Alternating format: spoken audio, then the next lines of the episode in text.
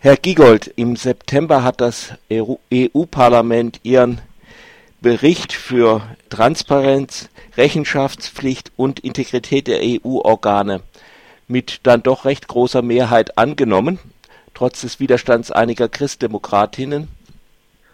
Nun hat die Kommission geantwortet. Können Sie mal noch mal kurz sagen, um was es ging? Es geht darum, dass es ja auch viele Bürger beklagen, dass es in den Demokra europäischen Institutionen zu viel einseitigen Einfluss gerade der großen Wirtschaftslobbys gibt. Und das Europaparlament hat von sich selbst, aber auch von der Kommission und den Mitgliedsländern verlangt, äh, daran Änderungen durchzuführen. Und ähm, darauf gab es jetzt die Antwort der Kommission. Da muss man sagen, bei all den Fragen, wo die Kommission hätte neue Vorschläge, die wir gemacht haben, ergreifen können, hat sie es nicht getan. Und äh, das ärgert mich natürlich. Und ich finde auch, dass die Kommission da ihrer Verantwortung nicht nachgekommen ist. Können wir etwas in die Details gehen? Gerne. Also äh, ich mache mal drei Beispiele, worum es ging. Äh, zum einen erinnern Sie sich sicher, dass Herr Barroso und genauso auch einige andere Kommissare direkt nach dem Ende ihrer Amtszeit in die Wirtschaft gewechselt sind, mit sehr kurzer Übergangszeit. Barroso ist jetzt äh, einer der Vorstandsmitglieder von Goldman Sachs, also einer der größten Investmentbanken. Wir wollten die Regeln für die Kontrolle solcher Übergänge aus der öffentlichen Verantwortung in ein privates Interesse begrenzen. Das hat die Kommission abgelehnt. Insbesondere hat sie abgelehnt, dass über die Frage, ob jemand das darf oder nicht, in Zukunft ein wirklich unabhängiger Ethikausschuss entscheidet. Bisher werden nämlich die Ethikausschussmitglieder selbst von der Kommission bestimmt und sind deshalb eben auch nicht richtig unabhängig.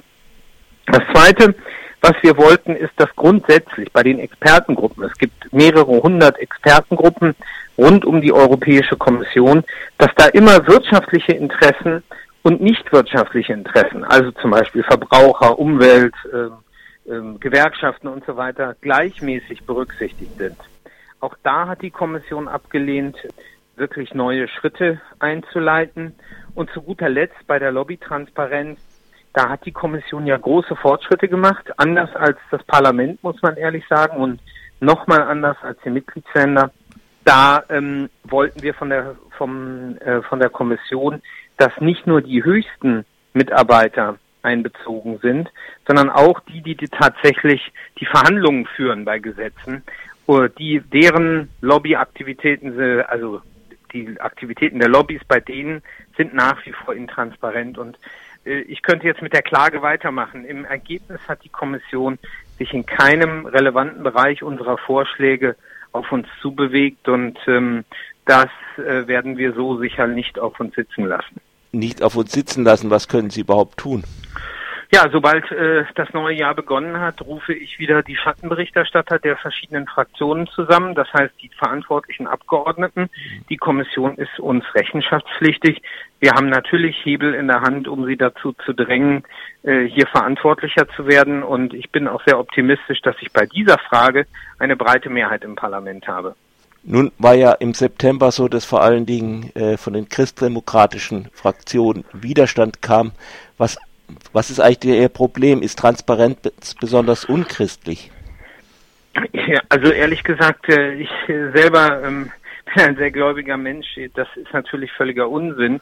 Das hat mit dem Christentum überhaupt nichts zu tun, sondern das wissen wir auch, dass gerade die Christdemokraten sehr viel Kontakte mit den großen Wirtschaftsverbänden haben. Darauf sind sie ja auch öffentlich stolz und ähm, und sie mögen nicht so gerne, wenn das äh, allzu sichtbar wird man muss eigentlich sagen, die Christdemokraten waren vor allem skeptisch bei allen Vorschlägen, die das Parlament selbst betrifft. So nach dem Motto, ähm, andere sollen wohl transparenter werden, die Mitgliedsländer ja, aber im Parlament möchte man nicht äh, so viel verbindliche Lobbytransparenz. Das war deren Problem.